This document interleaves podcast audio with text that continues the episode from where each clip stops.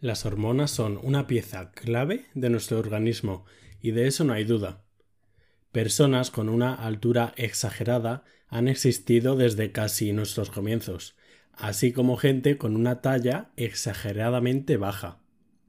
Tanto el enanismo como el gigantismo están evidentemente relacionadas con una hormona, la hormona del crecimiento pero ya veréis que esta sustancia está implicada en muchos más procesos que en simplemente nuestra talla.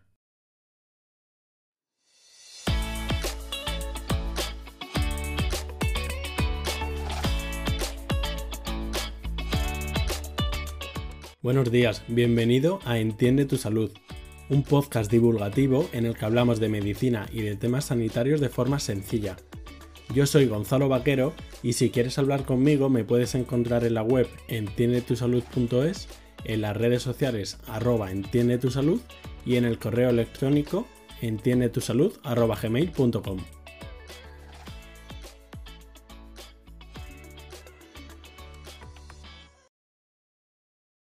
Hoy vamos a hablar de tres alteraciones muy conocidas, el gigantismo, el enanismo y la acromegalia.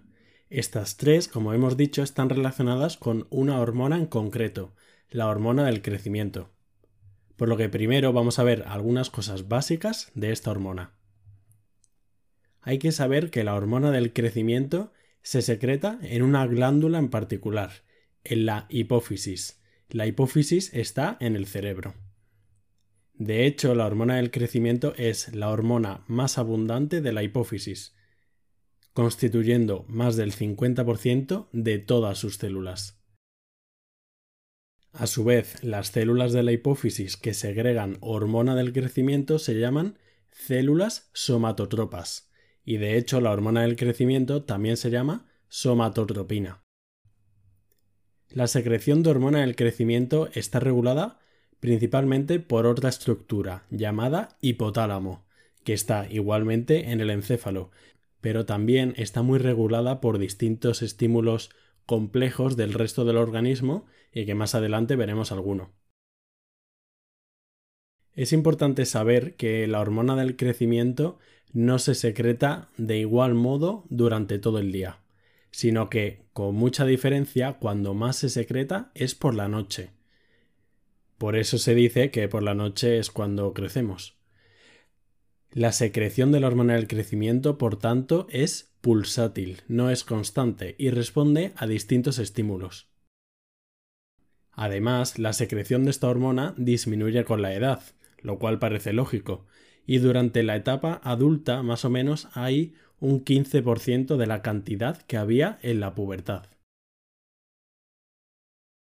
Vamos a ver los principales efectos de la hormona del crecimiento. Como bien indica su nombre, esta hormona favorece la síntesis proteica, lo que favorece es un aumento de la estatura y de la masa muscular. Hasta aquí todo sencillo, pero sin embargo, esta hormona también tiene otra función muy importante.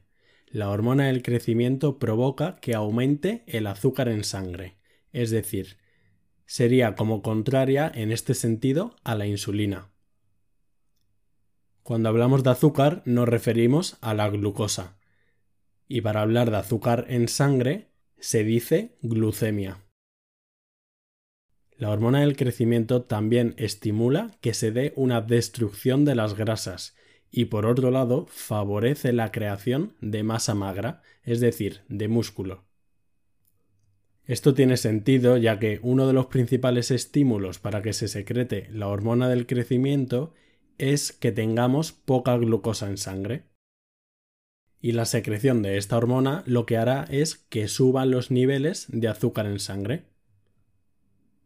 Lo voy a repetir. Que haya poca glucosa en sangre estimula a que se libere hormona del crecimiento. ¿Por qué? Porque una de las acciones de esta será aumentar la glucosa en sangre. Es un mecanismo regulador. Por eso tiene sentido que también favorezca la destrucción de las grasas, porque por medio de esta destrucción también obtenemos glucosa y por tanto aumenta la glucosa en sangre, que es lo que estábamos buscando con esta hormona. Entendiendo los efectos, vamos a poder comprender los problemas que tiene la gente que sufre tanto gigantismo como enanismo. Pero primero vamos a ver algunos factores que influyen en su secreción. Es decir, vamos a ver cuándo se estimula la secreción de esta hormona. Algunas cosas que estimulan su secreción es en la hora siguiente al sueño profundo, después de hacer ejercicio, si nos hacemos un traumatismo o si tenemos una infección grave. En todas estas situaciones se favorece la secreción de hormona del crecimiento. Además, esta hormona se ve muy influenciada por la nutrición. Sabemos que una carga excesiva de glucosa inhibe la secreción de hormona del crecimiento. Y por otro lado, en la desnutrición y en el ayuno prolongado aumenta los valores de esta hormona. Un par de detalles y es que los estrógenos, que son las hormonas femeninas, inhiben la secreción de hormona del crecimiento. Y también se ha visto que esta hormona está en menor medida en personas con obesidad. Tras esta muy breve introducción sobre la hormona del crecimiento, vamos a empezar ya con las patologías. Vamos a iniciar con el enanismo, que sería una hipofunción de la hormona del crecimiento. Hipofunción significa función disminuida. Hipo es un prefijo que se refiere a disminución. Entendemos al enanismo como un retraso en la velocidad de crecimiento o en la adquisición de una talla definitiva baja. Antes de comenzar este trastorno, creo que es importante decir que la mayoría de personas con enanismo prefieren que la enfermedad no los etiquete y suele pedir que se les llame como personas pequeñas o de estatura baja. La palabra enano se suele considerar un término ofensivo y antes de referirse a cualquiera con un problema de este estilo hay que asegurarse de cuáles son sus preferencias. Yo aquí voy a hablar de enanismo para que no sea muy farragoso, pero quería hacer esta puntualización porque creo que es importante. Realmente hay varios tipos de enanismo. Para haceros una idea, podemos decir que básicamente hay dos tipos, el enanismo proporcionado y el desproporcionado. El proporcionado es aquel causado por enfermedades presentes en el nacimiento o que aparecen en la edad infantil y que por tanto limitan el crecimiento, pero tanto la cabeza como el tronco y las extremidades son proporcionados entre sí. Es decir, hay una disminución general pero armónica. De este tipo, del enanismo proporcionado, la causa más frecuente es la deficiencia de hormona del crecimiento. Por otro lado, el enanismo desproporcionado es aquel en el que el tamaño corporal no es armónico y normalmente es que tanto el tronco como las extremidades son pequeñas y la cabeza demasiado grande en comparación con el cuerpo. La mayoría de veces el enanismo desproporcionado está causado por una enfermedad llamada acondroplasia. La acondroplasia genera extremidades cortas, un tronco más o menos de tamaño normal, pero una cabeza desproporcionadamente grande. Además es típico que suele haber una frente prominente y un puente nasal aplanado.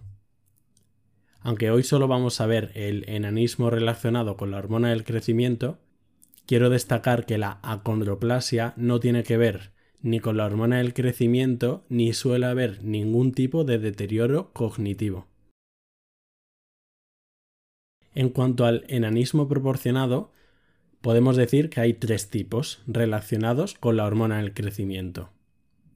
Porque disminuya la secreción de hormona del crecimiento, porque disminuya el estímulo desde el hipotálamo y en tercer lugar porque haya una resistencia en el organismo al efecto de dicha hormona, es decir, que sí existe esta hormona pero que no sea efectiva. Vamos a iniciar con la deficiencia de hormona del crecimiento en niños. La deficiencia aislada de esta hormona se caracteriza por haber una talla baja, una cabeza demasiado pequeña, por haber mayor cantidad de grasa se asocia a mayor tasa de obesidad, a que exista un tono de voz agudo y también una tendencia a la hipoglucemia. Recordad que la hormona del crecimiento favorece la destrucción grasa y por otro lado favorece el aumento de azúcar en sangre. Y estos niños son personas que carecen de hormona del crecimiento, por eso hay tendencia a la hipoglucemia, es decir, a la falta de azúcar en sangre y a la obesidad. Además, en el enanismo proporcionado a veces se pueden dar complicaciones en órganos porque estén mal desarrollados y puede haber alteraciones como falta de madurez sexual, y esto se relaciona con lo de el tono de voz demasiado agudo. Hasta un tercio de los niños con enanismo hay mecanismos familiares de herencia. Hay otras hormonas que influyen en el crecimiento de los niños y no es tan simple, por ejemplo las hormonas tiroideas o las de las suprarrenales. La causa normalmente no la sabemos y para el diagnóstico se tiene muy en cuenta la edad ósea radiológica, que se basa en medir el grado de fusión de los huesos que suelen ser del carpo, de la mano. ¿Y cuál sería el tratamiento? El tratamiento es sencillo, pues consiste en dar la hormona del crecimiento sintética al niño, si es que es lo que falla, si la causa del enanismo no es por una falta de hormona del crecimiento, sino por una resistencia, se da otro tipo de hormona diferente. Es importante decir que una talla baja en niños no es solo por falta de hormona del crecimiento y también no tiene por qué ser una causa hormonal. Mirad, por ejemplo, existe la talla baja nutricional, la privación calórica y la desnutrición y la diabetes no controlada pueden provocar que la hormona del crecimiento deje de tener efecto. Estos niños tendrían igualmente una mala función de la hormona del crecimiento, pero no sería congénito ni por una causa primaria, sino secundario a otra causa, en este caso una causa nutricional. Y en segundo lugar, existe un fenómeno curioso que se llama la talla baja psicosocial. Cabe destacar que la privación emocional y social ocasionan en el niño un retraso del crecimiento. Y esto además se acompaña de una tardía adquisición del habla. Un entorno propicio permite que se recuperen los índices de crecimiento al tiempo. Bien, hemos visto en niños, pero ¿qué pasa si falla esta hormona en adultos? La deficiencia de hormona del crecimiento en adultos suele darse por un daño en las células de la hipófisis o del hipotálamo. Una deficiencia de hormona del crecimiento en el adulto genera síntomas muy diversos. Por ejemplo, empeora la calidad de vida. ¿Por qué? Porque disminuye la energía, empeora la concentración, disminuye la autoestima. También provoca cambios en la composición corporal, que lo que generaría es un mayor depósito de grasa y una menor cantidad de músculo. Por otro lado, también disminuye la capacidad al ejercicio de la persona y genera otros problemas como alteraciones del corazón y aterosclerosis. Es un cuadro poco frecuente, pero puede ocurrir por algún tumor en alguna de estas glándulas o por alguna lesión como por una cirugía. Sin embargo, el tratamiento es sencillo, pues vale con sustituir con la hormona del crecimiento sintética la mayoría de las veces. Ya hemos visto de qué trata el enanismo, la falta de hormona del crecimiento. Pasemos ahora al exceso de hormona del crecimiento.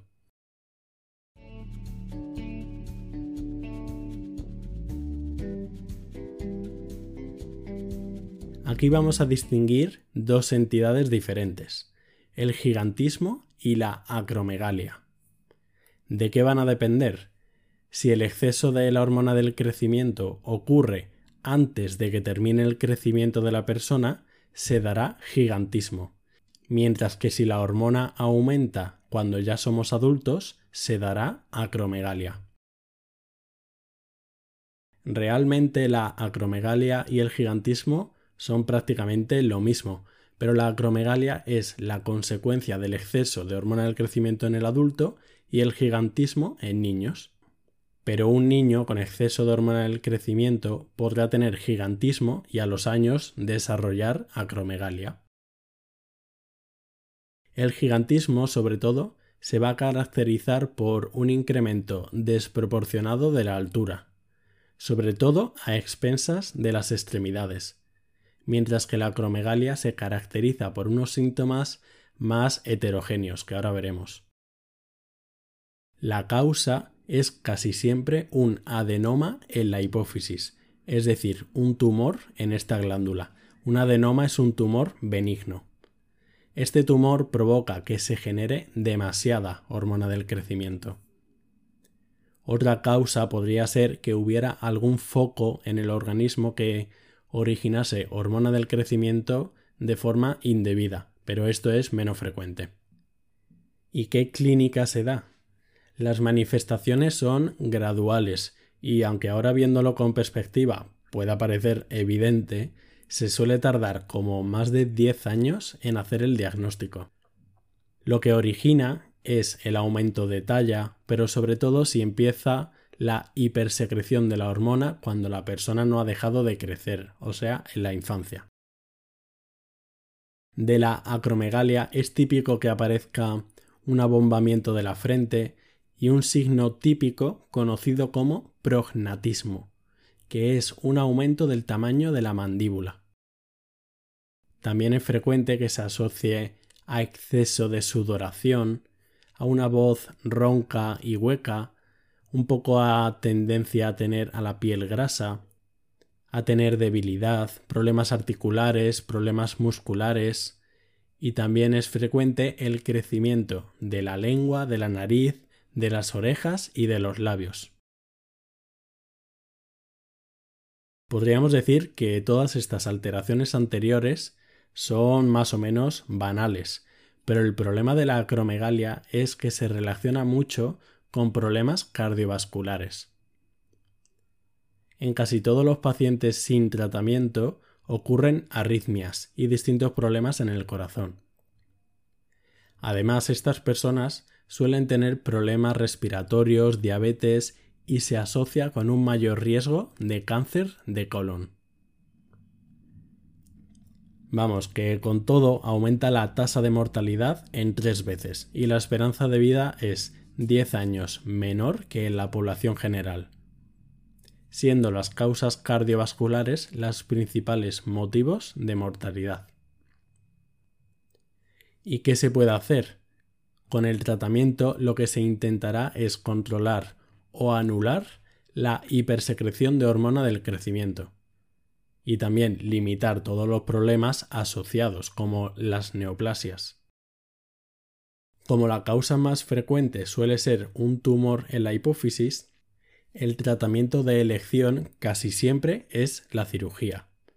A veces también nos podemos ayudar de radioterapia y de fármacos conocidos como fármacos análogos de la somatostatina, destacando el ocreótido, ¿Por qué? Porque el ocreótido es un fármaco que suprime las concentraciones de hormona del crecimiento. También hay otros fármacos disponibles como los que ejercen un efecto similar a la dopamina, porque la dopamina de forma normal inhibe a la hormona del crecimiento. Pero ya digo que el tratamiento de elección suele ser la cirugía para quitar ese tumor. Ya habéis visto que la hormona del crecimiento tiene bastantes más implicaciones aparte solo del aumento de la talla y de la estatura. Y en concreto se relaciona mucho con el tema del azúcar y de las grasas. Espero que con este episodio os haya quedado un poco más claro los asuntos del enanismo y del gigantismo y para los que no lo conozcáis entender la entidad de la acromegalia. No olvidéis compartir el episodio si os ha gustado y darle a seguir donde normalmente escuchéis podcast. Si tenéis cualquier duda o me queréis leer por otro sitio, me podéis encontrar en las redes sociales como arroba entiende tu salud. Muchas gracias y nos vemos la semana que viene.